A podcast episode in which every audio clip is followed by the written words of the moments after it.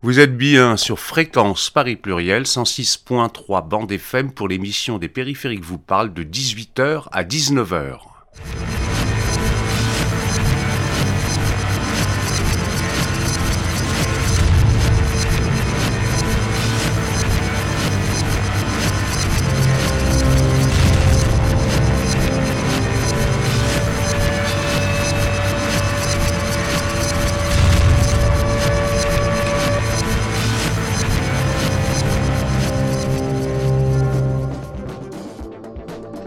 Cette émission d'aujourd'hui est consacrée à l'atelier débat de l'Université du bien commun à Paris qui a eu lieu le 9 février euh, dernier sur le thème Bien commun, critique du numérique et enjeux démocratiques. Il s'agissait d'une projection euh, suivie d'interventions et de débats proposée par le média indépendant Sciences Critiques, qui est un site d'information et de réflexion critique participative sur les sciences, animé par Anthony Laurent et Édouard V. Pielli. En présence du réalisateur euh, Philippe Borel, dont nous avons pu voir en exclusivité euh, le film justement La bataille du libre, ainsi que la participation d'Isabelle Attard, qui a été députée européenne entre 2012 et 2017, Félix Tréguer, chercheur et membre fondateur de l'association La Quadrature du Net. Dans les interventions des différents euh, intervenants, justement, ne vous étonnez pas d'allusions souvent constantes au documentaire de, Philippe Borel qui a abordé l'angle des communs, à la fois sous l'angle des logiciels libres, au niveau de l'appropriation citoyenne des logiciels, au niveau également de l'industrie euh, pharmaceutique, euh, avec la défense des génériques par rapport à la mainmise euh, des multinationales sur le marché très lucratif du médicament. Puis effectivement aussi un enjeu des communs qui sont aujourd'hui la libre circulation des semences paysannes et de semences natives reproductibles.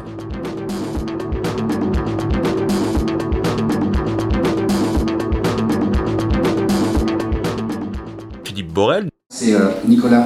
Euh, Sinoir de l'Atelier Paysan qui dit cette fameuse phrase qu'on connaît tous quand on est dans le mouvement libriste, c'est, je ne suis pas hein, moi, je n'appartiens à aucun mouvement en particulier. Mon boulot, c'est d'être passeur et d'essayer de mettre en perspective encore une fois. Et lui, il rappelle que libre n'est pas gratuit et qu'il faut de l'argent pour financer tout ça. Et, euh, c'est le cas euh, pour moi aussi. Je suis intermittent du spectacle et on rappelle que pas euh, c'est pas un statut, c'est pas un métier, mais c'est un piège, même si ça aide à vivre. Je le redis, hein, je ne suis pas spécialiste du, du sujet ou des sujets abordés, mon boulot, c'est d'être passeur et d'essayer de, comprendre les enjeux et de mettre en perspective. Mais pour répondre à votre question, euh, par exemple, à Paris, depuis plusieurs années, euh, vous avez des Ubuntu parties. Alors, Ubuntu étant un système, un, des systèmes d'exploitation euh, libre développé par un, Sud-Africain, Ubuntu. Et ça se passe à la Cité des Sciences.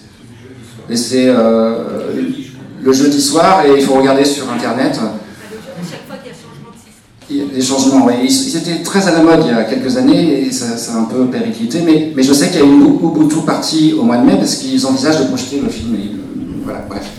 Euh, et quand vous disiez euh, que vous regrettiez d'utiliser encore euh, des, des, logiciels propriétaires, je suis le premier, en ce qui me concerne, à encore les utiliser aussi.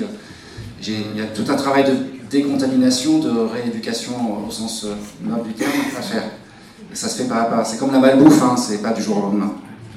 Oui, j'ai été étonné dans le film de voir euh, uniquement des utilisateurs de toutes ces merveilleuses techniques et jamais de scène sur euh, les fabricants, c'est-à-dire les lieux où ça se fabrique, là où il y a des ouvriers, là où on fabrique euh, les puces, tout, ce qui nécessite, enfin pour obtenir des ordinateurs par exemple ou des portables.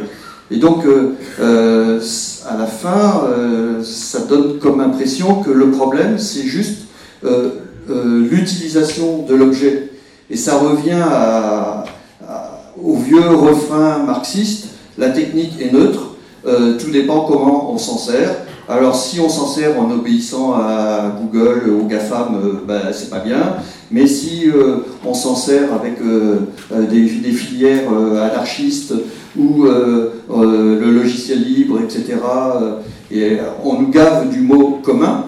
Commun, ça, très vite, après, on peut parler de communisme. Et puis finalement, ça revient à dire, ben, une centrale nucléaire, c'est nul si c'est géré par les capitalistes, mais si c'est géré par les communistes, c'est formidable. Et puis là, on, exagère encore un peu, puis on dit si c'est géré par les anarchistes, c'est formidable.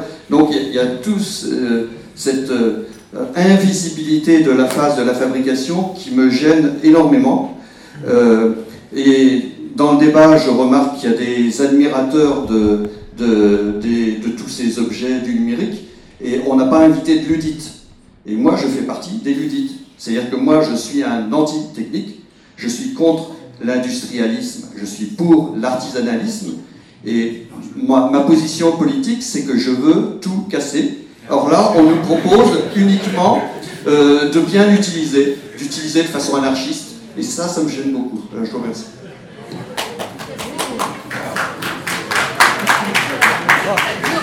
C'est bien parce que la semaine dernière, ou le 31 janvier, non, c'était encore une semaine avant, j'étais déçu de la mollesse du, débat à Nantes où il y avait trop de libristes. Et Thierry, il est fidèle, Thierry. Tu es fidèle à chaque fois, euh, à chaque projection. Euh, mais c'est la première fois que tu m'allumes comme ça. Et tu as raison. Et, euh, au sens que sur le ludisme, je peux te rejoindre et j'ai abordé indirectement la question euh, dans des précédents films, comme Un monde sans humain ou Les insurgés de la Terre. Euh, le problème, c'est à chaque fois d'avoir un angle et d'essayer de, le tenir, et, de, le tenir pas à pas, parce que je, le fais encore une fois de manière euh, complètement pragmatique sur le terrain. Ceci dit, répondre à ta frustration, on, travaille là à un projet, sauf qu'on est tenu par le financement des diffuseurs et, et, et, leur droit de regard en amont. Alors, aujourd'hui arriver à faire un film euh, sur le ludisme et euh, avec des partenaires comme euh, Deep Green Resistance par exemple, Nicolas Casso et d'autres, anarcho-primitivistes comme John, John Zarzan ou d'autres que j'ai pu rencontrer au moment où je faisais les insurgés de la Terre, ça serait avec un énorme plaisir. Sauf que qui va vouloir le financer et le, diffuser ensuite? Alors peut-être que c'est là où ce commun que tu as l'air de détester dans l'absolu, moi j'ai pas de modèle dans l'absolu, pourrait euh, euh, être une solution pour euh, financer et diffuser ensuite demain un film à, ce sujet. Donc je, vais, je vais passer la parole à, Félix. Thierry, c'est ça, je, me permets, Félix, du coup. comme tu semblais viser la, quadrature du net et le mouvement du libre et peut-être le mouvement des, libertés du numérique, je voulais juste faire part du coup d'une vraie réflexion et je parlais d'autocritique, euh, d'une autocritique aussi qu'on se fait depuis euh, quelques années, je dirais. Même si euh, c'est un vrai débat en interne, la Quadrature du Net, c'est un collectif de 30 membres désormais, et on n'est pas tous d'accord là-dessus, donc là, la, parole que je porte aujourd'hui, c'est la mienne. Hein. par contre, c'est sûr qu'on en débat. La question de savoir si est-ce qu'il fallait inventer un ordinateur, ma réponse serait également assez réservée. J'ai, en tout cas, moi aussi, l'envie de passer le plus possible des outils numériques. Euh, le fait est que c'est une technologie qui existe et qui est partout dans notre société et que du coup il y a un combat politique à mener sur la manière dont, euh, elle est utilisée. Euh, c'est l'enjeu de la quadrature du net et de plein de groupes qui s'inscrivent dans ces, ces, combats.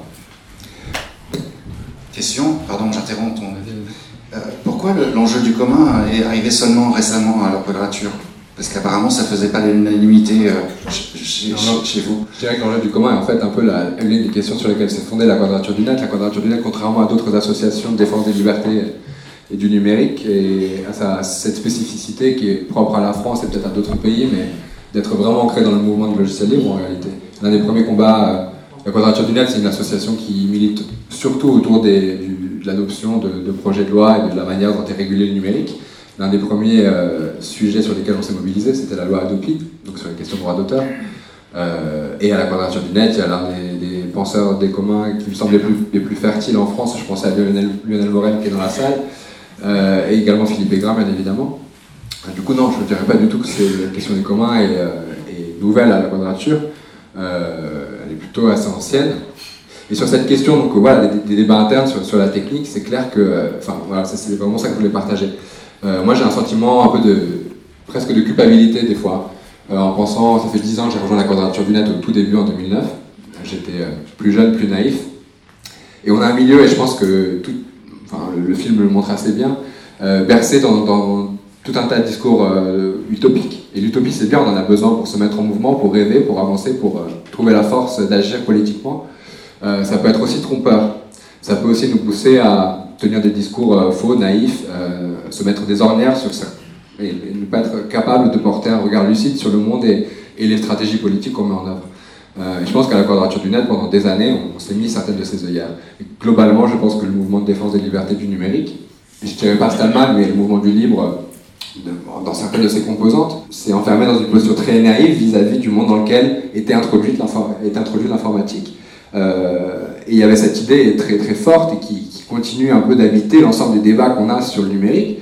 Euh, pas nos débats à nous, mais les débats au sein dans l'ensemble de la société, sur cette idée d'un Internet qui transformerait radicalement euh, l'espace public, les médias, euh, la démocratie. C'était quelque chose de très fort. On en est revenu un peu aujourd'hui en voyant justement comment Internet est plutôt euh, aujourd'hui très souvent utilisé pour, pour dominer, réprimer, contrôler. Mais il y avait cette idée que la simple technique allait suffire à, sauver le monde, pour le dire très rapidement. Et je pense qu'au sein du, mouvement du logiciel libre, euh, parce que c'était effectivement un mouvement qui, dans, sa, forme même, était extrêmement ingénieux. le hack juridique de, Stallman qui retourne le copyright contre lui-même. Euh, l'idée aussi qu'on euh, allait, grâce au, grâce au libre et au réseau, pouvoir mettre en, place des, modes de travail et de production de ressources immatérielles nouveaux. Et ça marche, ça marche en partie. Mais il y avait peut-être une forme d'arrogance ou de prétention, de croyance un peu fausse que ça allait suffire et que quelque part euh, la force de l'histoire et la force de la technologie aller dans, le bon sens. Je pense à, la pensée de la multitude, par exemple, de Art et Negri, euh, euh, par exemple, qui, prenait un peu, qui, semble en tout cas s'inspirer, c'est souvent ce qu'on dit pour la présenter, du mouvement du logiciel libre comme un modèle, le, nouveau modèle de, de la révolution.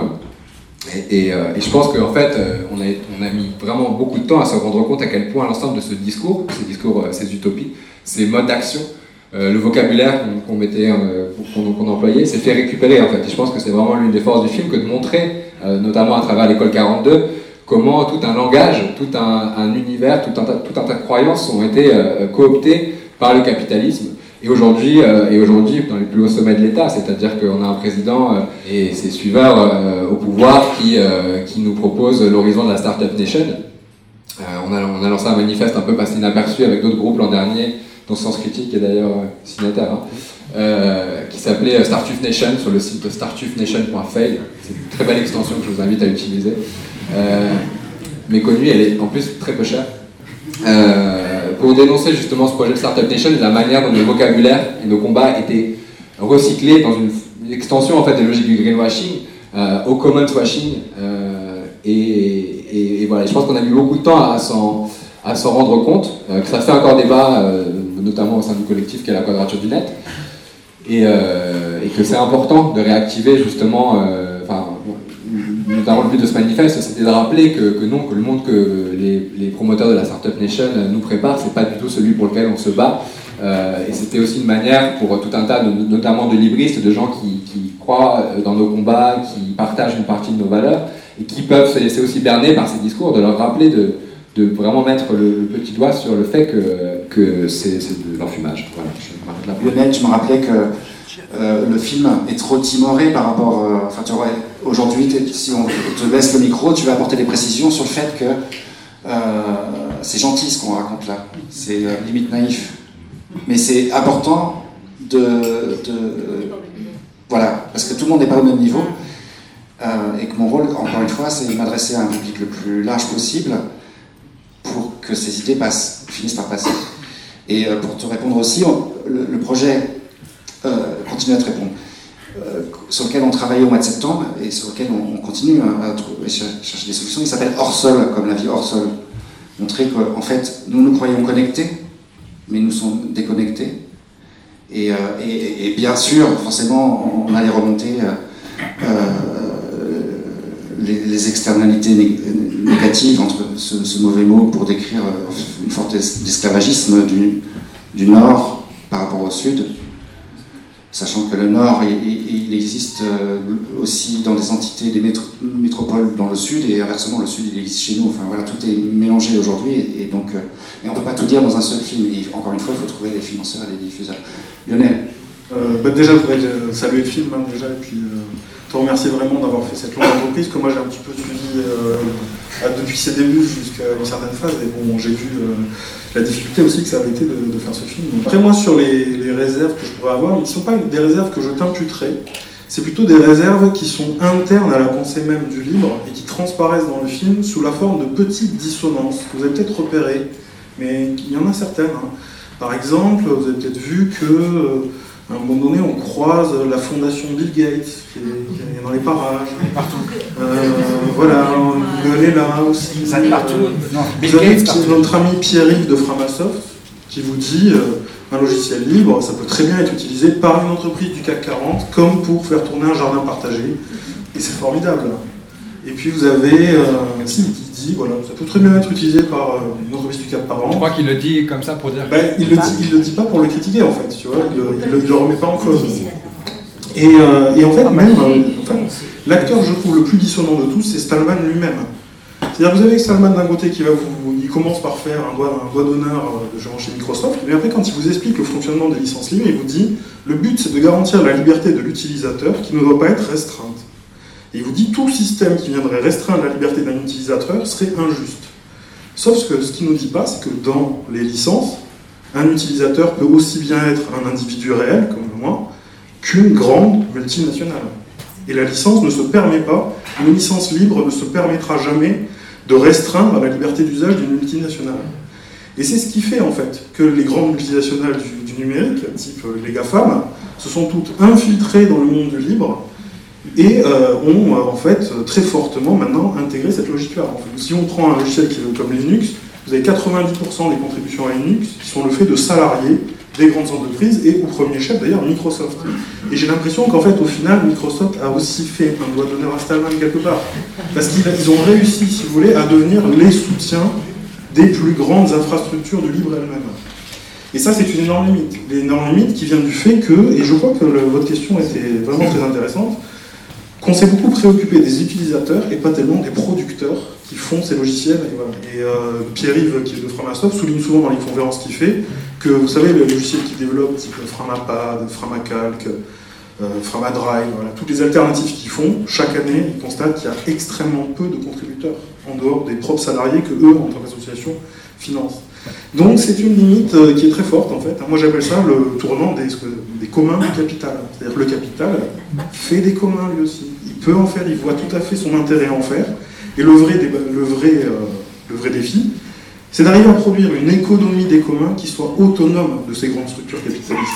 Et ça, c'est le, combat qui est devant nous maintenant, et il va être, à mon avis, plus compliqué que de mettre des licences sur des logiciels.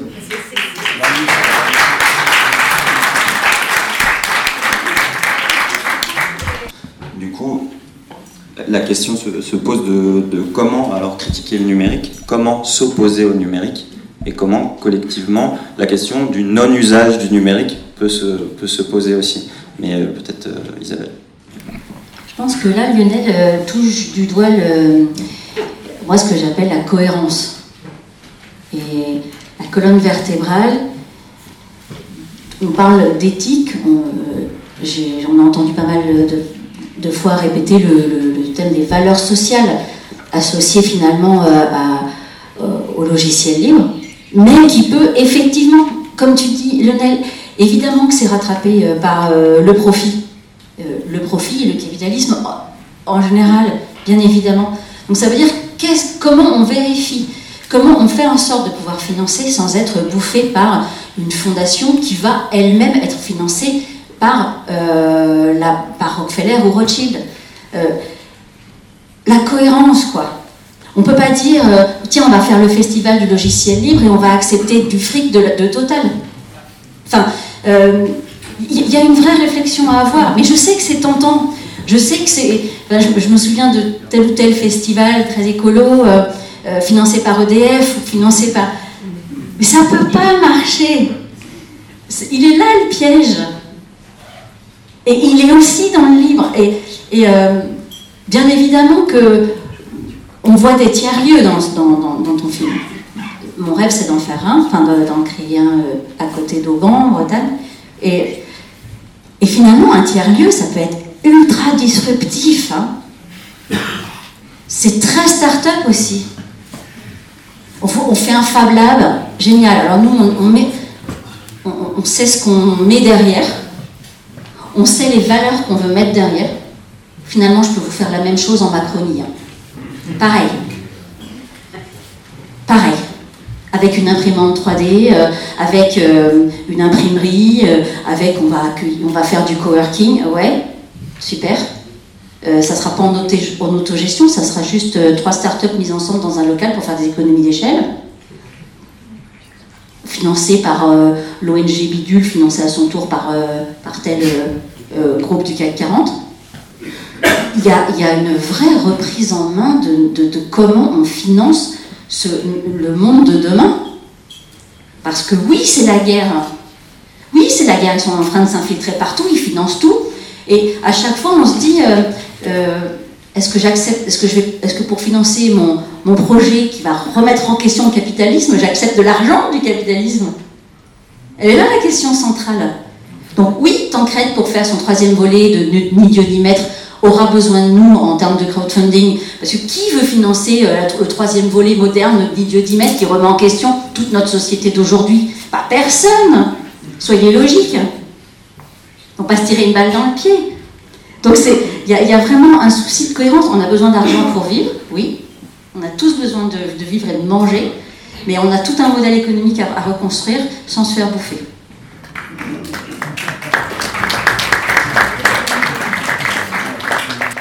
Je vais recentrer un peu le débat sur, sur l'intitulé, et c'est bien commun au pluriel, critique du numérique et enjeux démocratiques.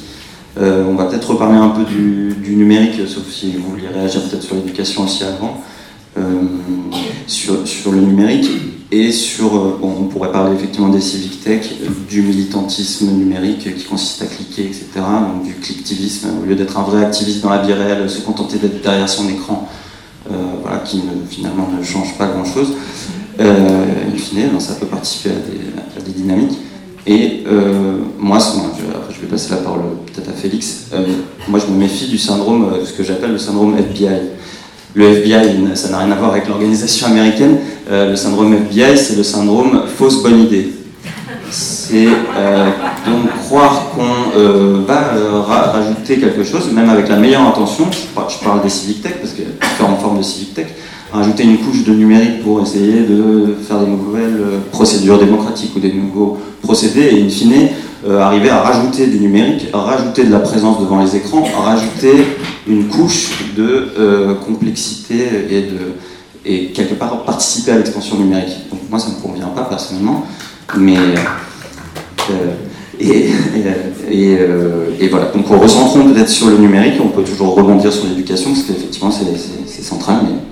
Peut-être pour rebondir du coup sur la question du numérique et des problématiques du libre et, des communs, euh, vous faire part d'un autre débat qu'on a commencé à avoir entre nous à la quadrature du net, le temps de se faire un avis, de créer une, forme de consensus. Et je ne sais pas si ça fait partie des questions, Philippe, que tu as pu aborder avec, lors de ton enquête. Euh, une grosse question, c'est de savoir est-ce que le modèle du logiciel libre et des communs est applicable aux nouvelles formes que prend l'informatique aujourd'hui, notamment euh, tout ce qu'on appelle l'intelligence artificielle? Est-ce que donc Stallman, euh, le, logiciel libre, c'est le début des années 80, c'est le début de la micro-informatique, des petites machines qui pénètrent dans nos foyers, ce qui permet du coup d'arrêter de percevoir l'ordinateur comme simplement une grande, enfin une machine très puissante au service des grandes bureaucraties, ce que ça avait été depuis, depuis la fin de la Seconde Guerre mondiale, L'ordinateur, jusque dans les années 80, c'est vraiment l'incarnation des grandes technocraties et, le symbole même de cet ordre que beaucoup de mouvements sociaux cherchent à, détruire. Euh, et du coup, ce, début des années 80, c'est une période où l'informatique pénétrant dans les foyers, on arrive à, se dire qu'elle va pouvoir augmenter notre, capacité d'agir ensemble, d'apprendre. Euh, elle devient une extension des capacités humaines et à ce titre euh, porte un horizon émancipateur. Salman, du coup, c'est une réaction euh, face à l'appropriation de cette technologie, des logiciels en particulier, par l'industrie informatique qui est en pleine formation à l'époque. Et du coup, en gros, l'idée euh, des quatre libertés, c'est connaître le code, euh, pouvoir le, modifier, j'en ai toujours une, le redistribuer. Quelle est celle que j'oublie du coup? Modifier. Modifier, je l'avais pas. Du coup, et dans les débats aujourd'hui qui animent sociétés très clair, par exemple, au forum de la gouvernance de l'Internet qui a eu lieu en novembre à Paris, on parle beaucoup d'intelligence artificielle, des milliards euh, d'euros et de dollars, et des dizaines sans doute sont investis dans la recherche en la matière. Et on se rend compte que l'intelligence artificielle est porteuse de tout un tas de problèmes, de biais, elle reproduit des biais humains notamment, elle les automatise. Et, donc, dans cette discussion du petit monde des gens qui s'intéressent aux effets politiques, au niveau des institutions en tout cas, des effets politiques de l'informatique, on se pose la question de comment faire une intelligence artificielle, une IA éthique. Et euh, franchement, enfin, vraiment, euh, au forum de la gouvernance de l'Internet, c'était dingue de voir à quel point ces, deux mots ensemble revenaient dans les intitulés des différents panels. Et dans nos milieux militants, euh, chez, chez les gens avec qui on travaille depuis des années de par le monde, il y a des rapports qui sortent et des réflexions sur comment on fait en sorte que l'intelligence artificielle respecte les droits humains, comment est-ce qu'on fait en sorte, par exemple, que les outils d'intelligence artificielle qui permettent de faire de la reconnaissance faciale ne soient pas racistes notamment parce qu'on a du mal à reconnaître euh, précisément les visages des personnes de couleur euh, dans les systèmes actuels de, reconnaissance faciale. Donc est-ce que c'est un objectif en soi euh, sexiste aussi? Là, je parlais précisément de la reconnaissance faciale, parce que les algorithmes étant entraînés sur des, sur des bases de données où c'est surtout des visages de blancs, enfin bref. Et du coup, dans, dans, les débats sur la possibilité de faire une intelligence artificielle un peu respectueuse des libertés, un peu il y a cette idée de, se réapproprier les données, de se réapproprier les grosses infrastructures qui permettent d'accumuler ces données, euh, les gros ordinateurs qui permettent euh, ensuite de faire euh, mouliner des algorithmes sur ces, sur ces bases de données. Et enfin, moi, ma conviction, et encore c'est une opinion personnelle, c'est qu'on n'y arrivera pas en fait. C'est que, c'est que l'informatique, cette incarnation de l'informatique est, une informatique par nature centralisée, qu'on n'arrivera pas à la distribuer. les stratégies du coup du logiciel libre ne me semblent pas applicables euh, à l'intelligence artificielle. Ce qui impose, d'un point de vue stratégique, si on, si on, partage ce constat, et il faut, je pense, encore en débattre et, affiner notre compréhension de, cette, euh, ces, de, ces, enjeux, euh, ça veut dire s'opposer en fait au développement de, de l'intelligence artificielle. Et ensuite, la difficulté, ça va être qu'on va nous expliquer que l'intelligence artificielle sert aussi à faire des choses très, très bonnes, à mieux reconnaître les cancers, par exemple mais c'est aussi qu'on vit dans un monde mauvais, saturé de rapports de domination, et que comme l'informatique personnelle, peut-être que son bilan en 40 ans d'existence est plutôt, est plutôt négatif, elle a plutôt servi en fait, euh, comme l'envisageaient euh, les, militants technocritiques des années 70, plutôt servi à faire, faire du mal et à renforcer les dominations, euh, même si elle a aussi permis des formes de résistance. Hein. peut-être que voilà, peut-être qu'il faut tout simplement s'opposer à l'intelligence artificielle. Je pose ça au débat.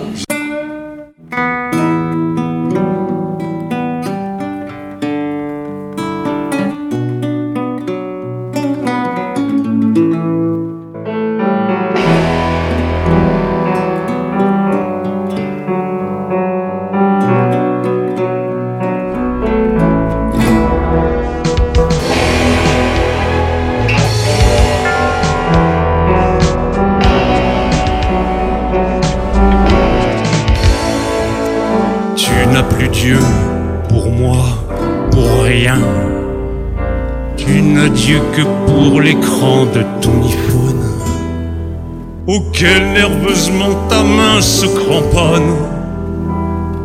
Tu n'es jamais sous silencieux. Le silence pour toi, c'est la mort cérébrale. Les secousses de ton vibreur privent ton soleil du meilleur de ses rayons. Addiction. Compulsion. Insomnie, et ça pipote, et ça parlote, et ça pianote, et ça tripote.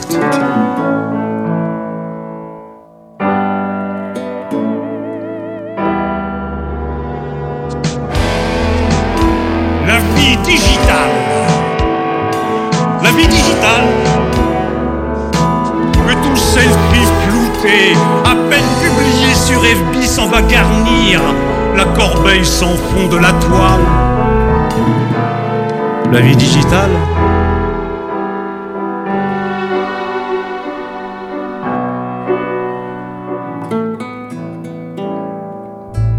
Tu n'as plus Dieu pour moi, pour rien. Tu n'as Dieu que pour l'écran de ton sexe Ta vie devient un brouillard, sonne, compulsion, addiction, anxiété, insomnie, et ça pipote, et ça parlote, et ça pianote, et ça tripote.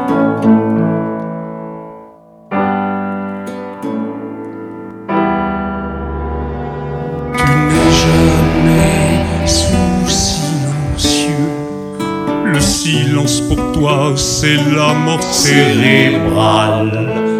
Les secousses de ton vibreur privent ton soleil du meilleur de ses rayons. Tu n'es jamais sous silencieux.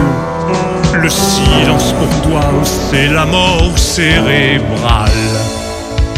Les secousses de ton vibreur privent ton soleil du meilleur de tes rayons.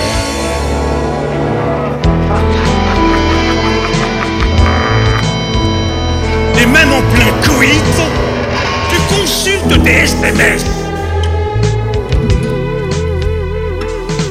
Et tu restes connecté comme le bébé chevillé au sein de sa mère.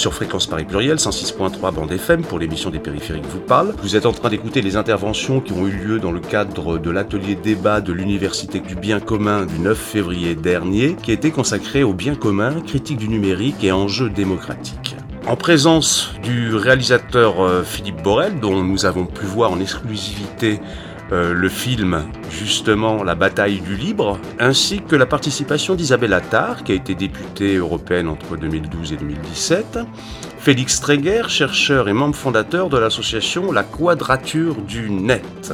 Il s'agissait d'une projection euh, suivie d'interventions et de débats, proposée par le média indépendant Sciences Critiques, qui est un site d'information et de réflexion critique participative sur les sciences, animé par Anthony Laurent et Édouard V. Pielli. Euh, sur les low-tech, euh, tu parlais tout à l'heure de, vouloir faire un film assez euh, général, d'être un passeur, etc. Je conseille à tout le monde un, livre qui est une bonne porte d'entrée qui s'appelle L'âge des low-tech de, Philippe Biwix au seuil. Voilà, je, je lance, voilà, j'avais fait de la, de la promotion pour le livre de Philippe Biwix, mais qui est une très bonne porte d'entrée et qui est un très bon livre. Et du coup, je passe la parole à Félix qui voulait repréciser euh, ta question sur les low-tech. Ou, ou reparler des low-tech, je sais pas. D'abord, un petit mot sur les, les artistes. Euh, de la même manière que beaucoup de militants s'envoient la face sur euh, les enjeux politiques autour du numérique, on, on a vu, vu aussi beaucoup d'artistes exploiter à plein cet horizon de la technique euh, émancipatrice. C'est encore le cas, j'ai vu une, une performance euh, il y a deux semaines où, où clairement, moi j'étais halluciné de voir à quel point il y avait un manque de recul critique sur le discours politique sous-jacent euh, dans, la performance que je décrirai pas, c'est pas si intéressant que ça, mais euh, du coup, il y a clairement une responsabilité aussi, euh, enfin, responsabilité, je sais que ça fait, c'est- toujours un, gros mot à dire quand on parle de l'art et des artistes. En tout cas, moi, ça me vaut des, débats enflammés avec certains amis. Mais je, je crois que voilà, cet imaginaire technophile est souvent transmis à travers l'art, beaucoup d'expositions.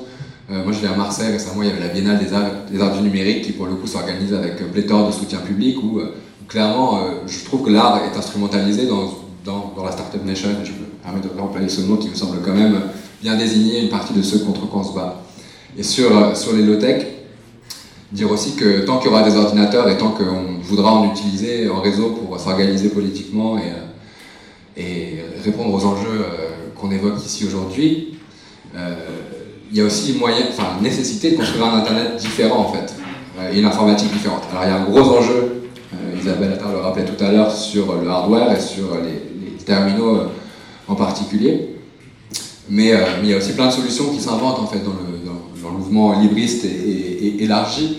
je pense aux, fournisseurs d'accès associatifs qui sont en fait, en fait des sortes d'AMAP de l'Internet qui permettent de relocaliser, qui sont par euh, nécessité et par conviction politique euh, très soucieux de, l'impact énergétique des infrastructures qu'ils mettent en place, euh, qu'ils construisent bien souvent avec du matériel réemployé. D'ailleurs, il y, a plein d'initiatives de ce type-là qui, pointent la manière de reconstruire un Internet low-tech qui soit moins énergivore, moins dépendant de, filières extrêmement... fait maison à Nantes. Alors si vous voulez aller voir le FAI le plus près de chez vous, fédération FDN, ffdn.org, qui les recense euh, un peu partout en France. Il y en a une petite trentaine à travers le territoire, plus ou moins dynamiques, mais elles ont besoin euh, de, soutien et de, votre participation. Et clairement, c'est une des, voies par lesquelles on peut se réapproprier l'infrastructure télécom et tenter de la relocaliser et de, réfléchir ensemble à, du coup, des usages numériques qui soient réappropriés euh, et donc plus respectueux aussi des problématiques écologiques. Troisième, trois questions. Euh, avant de commencer, juste euh, vous rappeler, vous le signalez, vous savez peut-être, c'est quand même des manifestations en Belgique de jeunes collégiens. Euh, j'ai entendu des chiffres de 30-40 000 collégiens belges qui protestent parce qu'ils sentent que le monde que l'on a fabriqué est une vraie catastrophe. Et, c'est ça toutes les semaines. Bon, évidemment, c'est en Belgique, c'est très loin, donc on ne s'en occupe pas beaucoup, mais donc, vous voyez, il y a quand même quelques jeunes qui, qui se remuent. apparemment, en France, il y a des, y a des petits mouvements dans, dans, le même sens dans les lycées. Enfin, voyons. Ma, ma question, c'était pas vraiment une question, c'est une petite inquiétude. Euh, bon, vous n'êtes pas sans savoir qu'il y a quelques débats en France. Et, donc, euh, la solution, ben, ce qu'on nous dit, c'est facile. Euh, on va demander sur Internet l'avis que les gens ont. Alors, deux choses, c'est que le vote électronique qu'on trouve dans certaines villes de France est une, catastrophe parce qu'on n'a aucune sécurité sur les résultats. Hein. Donc il y a par exemple les Hollandais qui sont revenus en arrière, ils avaient mis des ordinateurs de vote partout et un jour ils ont dit ça marche pas, notre truc c'est pas fiable, c'est pas sûr et ils ont tout mis au rencard. Donc low-tech pour les votes. Et l'autre chose qui est plus d'actualité, c'est le vote électronique qu'on risque d'avoir et qu'on a d'ailleurs par rapport au débat actuel. Vous avez vu la situation du euh, Conseil économique, social, environnemental et je ne sais trop, qui a lancé un débat et qui a été complètement euh, pris en main par euh, les adversaires de l'avortement et autres. Et donc on avait 70% des gens, je ne sais pas quoi. Bon. Et là, avec le, grand débat, le gouvernement est très content parce qu'il y a je ne sais combien de dizaines, de centaines de milliers de gens qui répondent. On ne sait pas ce qu'ils répondent. Bon, moi je ne vais pas répondre parce que j'ai bien compris quelle était la réponse, mais au-delà de ça, c'est toutes ces possibilités maintenant qu'on a, et c'est le croisement entre démocratie et, numérique, c'est tout, va passer par euh, ces systèmes automatisés euh, à distance, on prend l'opinion des gens à distance, donc voilà, donc je suis assez inquiet sur euh, la réponse facile qui est restez chez vous, répondez par Internet, surtout vous ne parlez pas entre vous, etc. Bon, c'est pas le cas complètement parce qu'il y a les, les ronds-points, mais enfin quand même. Voilà, je ne veux pas être trop long. Et, après, mais les enjeux du, croisement, comme disait monsieur, entre démocratie et, numérique sont, oui, cruciaux pour le moins. Après, euh, Claude, oui, il y a des outils qui existent. Oui, les wikis, oui, Internet permet de communiquer, ça c'est un fait. On va dire que le numérique ne permet pas de communiquer. L'intelligence artificielle pourrait être amenée à se développer avec du libre, oui, aussi, mais en essayant de chercher à comprendre, analyser, critiquer euh, vraiment au sens euh, d'esprit critique euh, le numérique. Faut remonter aussi aux sources de ce qui porte l'idéal et l'imaginaire numérique, par exemple la cybernétique. Il faut voir que le numérique a acquis dans nos esprits une autorité beaucoup plus importante que ce qu'on imagine. Et donc, ramener encore un imaginaire où j'utilisais des outils, moi ça va pas dans le bon sens. c'est mon avis, hein, c'est ma conviction, comme tu parlais de conviction tout à l'heure. Et le numérique, en termes démocratiques, permet de nous éviter euh, le face-à-face avec les humains. Un vote, euh, voilà, euh, on est chez soi, etc. Ce que vous disiez, je vote à distance, je fais un truc à distance. Et donc le numérique est une réalité technique, mais est aussi une réalité euh, mythique. Il y a un mythe donc derrière. Et c'est un mythe qui permet d'envisager un avenir sans politique. Alors que la politique au sens noble, eh ben, pour moi, c'est pas ça, quoi. C'est pas avoir des procédures numériques. Après, ce sont des outils, et je veux pas, Claude, t'es derrière. voilà, il y a une réalité. On vit dans un univers euh, technicisé, on vit euh, entouré euh, d'ordinateurs, donc on va pas, on peut pas les balayer d'un revers de main. Mais pour moi, ça ne va pas dans le bon sens. En fait, il y a un bel enfumage qui est qu'on va pouvoir faire la démocratie sur le net. Et j'ai peut-être euh, participé un peu à cet enfumage il y a quelques années en me disant tiens, pourquoi pas, c'est intéressant, ça, démocratie. Puis il y a un projet de loi qui m'a bien fait refroidir, et je pense vous aussi, qui était la loi numérique d'Axel Lemaire, où nous avons donc pu participer. D'accord Et on était sans... La règle du jeu, c'était, dans, ce que j'ai compris hein, en tant que législateur à l'époque, c'était que euh, les propositions des citoyens sur la plateforme qui avait été développée, euh, elles allaient pouvoir ensuite obtenir un nombre de voix important, enfin, en fonction du choix des citoyens qui, en plus de proposer des amendements au texte de loi, votaient pour des, propositions qui les intéressaient. Euh, s'il y avait beaucoup de, effectivement de votes positifs, on allait pouvoir en débattre à l'Assemblée. Quelles sont les propositions qui, sont, qui étaient arrivées en tête? Le logiciel libre. On était sur la loi numérique. Hein. Je replace le débat, pardon, je n'ai pas été assez clair. L'accessibilité et l'obligation d'utiliser des logiciels libres, la promotion des logiciels libres, c'est la proposition qui est arrivée en premier. Est-ce qu'on en a parlé dans l'hémicycle? Non parce qu'il y a eu du lobby. Et le lobby est arrivé, je me souviendrai très bien, par l'amendement sur un article 42, 42 comme l'école, qui euh, est arrivé comme ça dans les débats de l'Assemblée, parce qu'il y a le lobby du jeu vidéo qui est arrivé et qui a fait voter tous ces jeunes pour qu'on puisse avoir des jeux en ligne. Et donc, on a débattu de quoi à l'Assemblée? Non, on n'a pas débattu du logiciel libre, on a débattu du jeu vidéo. Et c'est passé haut la main. Voilà pourquoi je pense que c'est le meilleur exemple pour nous faire comprendre qu'il va falloir ouvrir les yeux sur ces plateformes numériques où on va faire de la démocratie. Il y a intérêt à savoir de quoi on parle et il y a intérêt à savoir exactement comment ça fonctionne et si c'est transparent ou pas. Parce que cet enfumage, cet entubage monumental, moi j'aime beaucoup voir mon ancien collègue, hein, Régis Juanico, dans le film, vanter les mérites du logiciel libre. Hein. Mais c'est bizarre, je ne l'ai jamais vu sur ces questions pendant cinq ans. On était dans la même commission. Je ne l'ai jamais vu voter pour le logiciel libre. Jamais. Je ne l'ai jamais vu prendre ma défense dans, en commission sur ces sujets-là. Jamais. Alors l'hypocrisie monumentale, elle est dans ce film aussi. Moi, je veux bien qu'on fasse tous les discours devant vous. Mais à un moment donné, tout à l'heure, je parlais de cohérence. Il faut de la cohérence entre les paroles et les actes, entre les votes et les discours, de la cohérence entre le discours et les financements. Et quand on parle de démocratie, de vote, de clic, évidemment que je suis totalement opposée au vote électronique. Parce qu'évidemment que ça peut être truqué n'importe comment par le premier des hackers qui, s'est tantiné poser la question. Et c'est très simple, effectivement, de croire qu'on participe à la démocratie derrière un écran. Le, ce dont vous parlez, je crois que le résultat de l'étude derrière vous, la dame qui a pris la parole tout à l'heure, sur les 6 heures d'écran euh, que les gamins se bouffent par jour, il y, il y a une conséquence fondamentale sur les enfants, c'est l'absence finale d'empathie. Il faudrait qu'on en parle, parce que là, on parle de transhumanisme, et moi, je veux reprendre l'expression d'Alain Damasio, qui, lui, parle de très humanisme. Et pour moi, c'est la seule préoccupation aujourd'hui. Le très humanisme.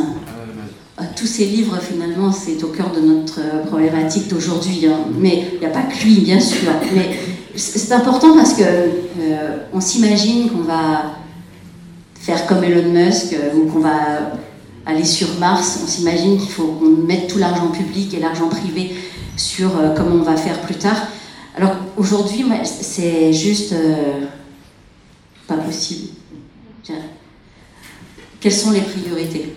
On va revenir aux fondamentaux, on va revenir juste à la pyramide de Maslow. manger, avoir un toit, après, je rajouterais avoir la culture surtout et avoir l'art et toute la créativité qu'on va pouvoir laisser s'exprimer. La nourriture, le film montre très bien que en fait, le capitalisme va nous priver de bonne nourriture ou de nourriture libre. On s'aperçoit qu'on va nous priver de l'eau, on va capitaliser, on va mettre en bouteille, Nestlé va mettre en, met en bouteille nos sources, c'est-à-dire le bien commun premier qui est l'accès à l'eau. Et je pense que c'est là où on devrait finalement mettre à la fois nos énergies et nos, euh, notre force et notre créativité plutôt que d'imaginer qu'on va se mettre une puce électronique pour euh, être plus démocrate ou euh, pour moi la démocratie elle se fait au niveau local, elle se fait pas elle se fait pas sur le net, elle se fait en face à face comme disait Edouard, elle se fait en discutant dans une salle. Et évidemment on ne peut pas faire de la démocratie quand on, est, quand on va demander à 100 millions de personnes de discuter via le net, c'est pas ça. Il va falloir qu'on réfléchisse sérieusement sur comment on prend des décisions et comment on en parle ensemble. Et à quelle échelle on le fait.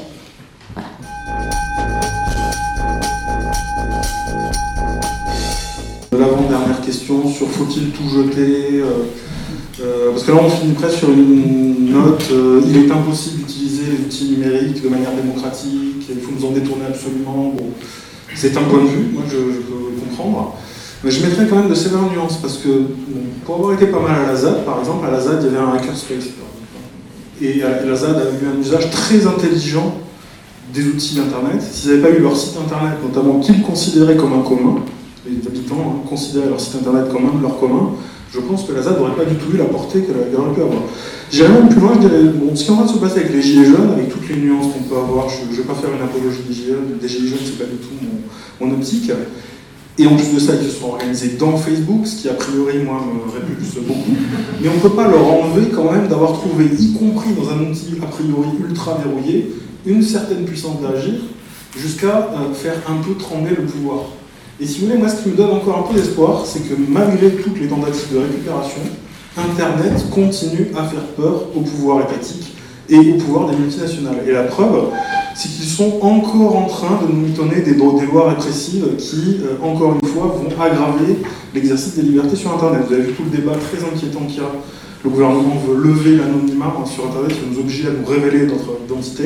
Il ne ferait pas ça s'il n'avait pas peur d'Internet. Au niveau européen, vous avez une directive copyright qui est abominable, et vous avez un règlement antiterroriste extrêmement grave aussi qui est en train d'arriver, et à chaque fois, ils vont resserrer les vis sur Internet. Ils ne feraient pas ça s'ils n'en avaient pas peur. Et tant qu'ils en ont peur, je pense que, un peu pour aller dans le sens de Félix quand même, parce qu'il a beau être très technocritique pour de très bonnes raisons, il est encore à la quadrature du net, tant qu'ils en ont peur, ça vaut le coup de se battre pour nos libertés sur Internet.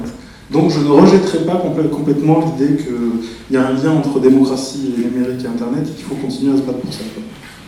on est dans un monde technicisé, donc on fait avec le monde qu'on a, et l'informatique est très présente, donc on est obligé d'utiliser l'informatique, il y a des leviers, on doit les utiliser, des leviers, voilà, on ne peut pas faire comme si.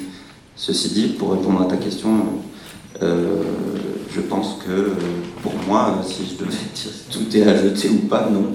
Mais euh, s'il y a sur, entre 50, voilà, il y a un milieu, pour moi, il y a plus d'effets négatifs de l'usage de l'informatique. Il y a plus de problèmes avec l'informatique, ce qui n'exclut pas qu'il y a des usages bénéfiques, bien sûr.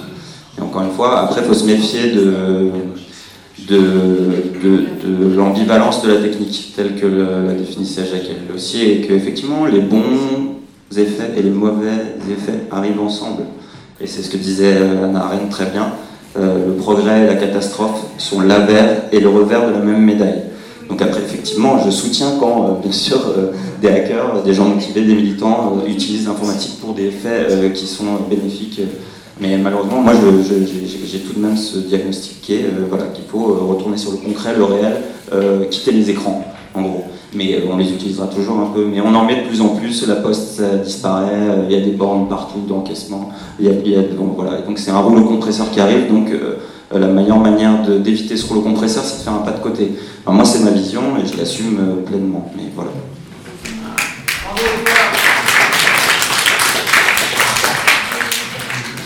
je voudrais conclure en, en évoquant les dernières questions sur est-ce qu'on jette toute la technologie Non, je pense que le cerveau humain a inventé suffisamment de belles choses et de belles choses pratiques depuis, euh, depuis des siècles. Et que si euh, j'aimerais qu'on ait l'intelligence, de s'en servir, au moins. Et de s'en servir dans le bon sens. Et de s'en servir dans un monde où on aura probablement moins d'énergie, euh, enfin je l'espère à moins d'énergie fossile à disposition, sans avoir à passer à la construction de trois centrales de plus pour faire fonctionner le monde de demain. et l'enjeu, pour moi, il est dans les choix, toujours, dans les choix politiques au sens noble que nous devons faire en tant que société. Est-ce que, avec moins de, ressources naturelles, avec moins de matières premières, parce qu'on doit forcément arrêter cet extractivisme qui tue des milliers et des milliers de personnes loin de nos yeux. Donc je fais référence à un autre livre qui n'est pas celui de Philippe Biwix, mais qui est celui de Guillaume Pitron, qui est extrêmement important parce que c'est pas parce que nous, on a la chance d'être dans un monde où on ne voit pas la pollution dans tous les fleuves, euh, etc., et on n'est pas en train de crever directement de la pollution, mais on en crève quand même.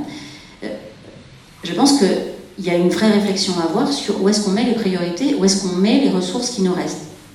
Comment on utilise l'électricité dont, dont, il faut baisser la production Est-ce que c'est la santé? À mon sens, oui. L'éducation, oui. Regardez comment on fait nos choix technologiques d'aujourd'hui pour que ce soit utile et respectueux du monde dans lequel on vit. Et quand on parle low-tech, on ne dit pas qu'il faut plus d'ordinateurs, on dit juste que comme dans le film, quand on utilise les écrans et les logiciels libres pour faire en sorte que les agriculteurs puissent réparer eux-mêmes leurs machines, c'est juste fabuleux. C'est évidemment que c'est ça. L'avenir, à mon sens, c'est quand on se sert de la technologie à bon escient, forcément limité. Dans cet, exemple dont je parlais de centre commercial ou de, d'épicerie du futur où il n'y aurait que des écrans plats sur les murs, mais j'espère au moins qu'on aura l'intelligence de comprendre que le peu de, ressources premières, de ressources naturelles qu'on a encore le droit d'utiliser et d'extraire, qu'on s'en serve correctement. C'est tout. Je pense que c'est encore une fois une question de choix.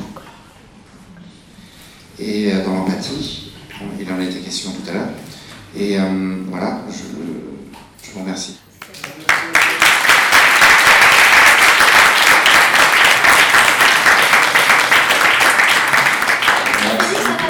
Vous êtes toujours sur Fréquence par pluriel, 106.3 bande FM, ainsi se termine cette émission des périphériques que vous parle. Vous avez pu entendre euh, des interventions, notamment du réalisateur Philippe Borel, euh, les interventions également d'Isabelle Attard, qui était députée européenne entre 2012 et 2017, de Félix Tréguer, chercheur et membre fondateur de l'association La Quadrature du Net.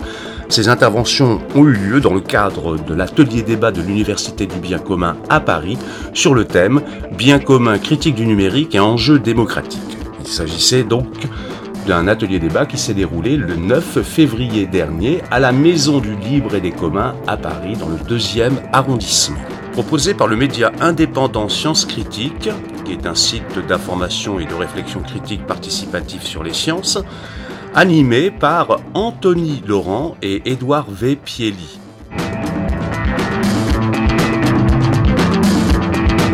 L'humanité n'est pas l'ensemble des êtres humains, mais les êtres humains qui vivent ensemble. C'est pourquoi la question des biens communs invite à une réflexion qui permet de repenser la société, le rôle de l'État, de la démocratie, bref, la politique, la dynamique du partage et du collectif.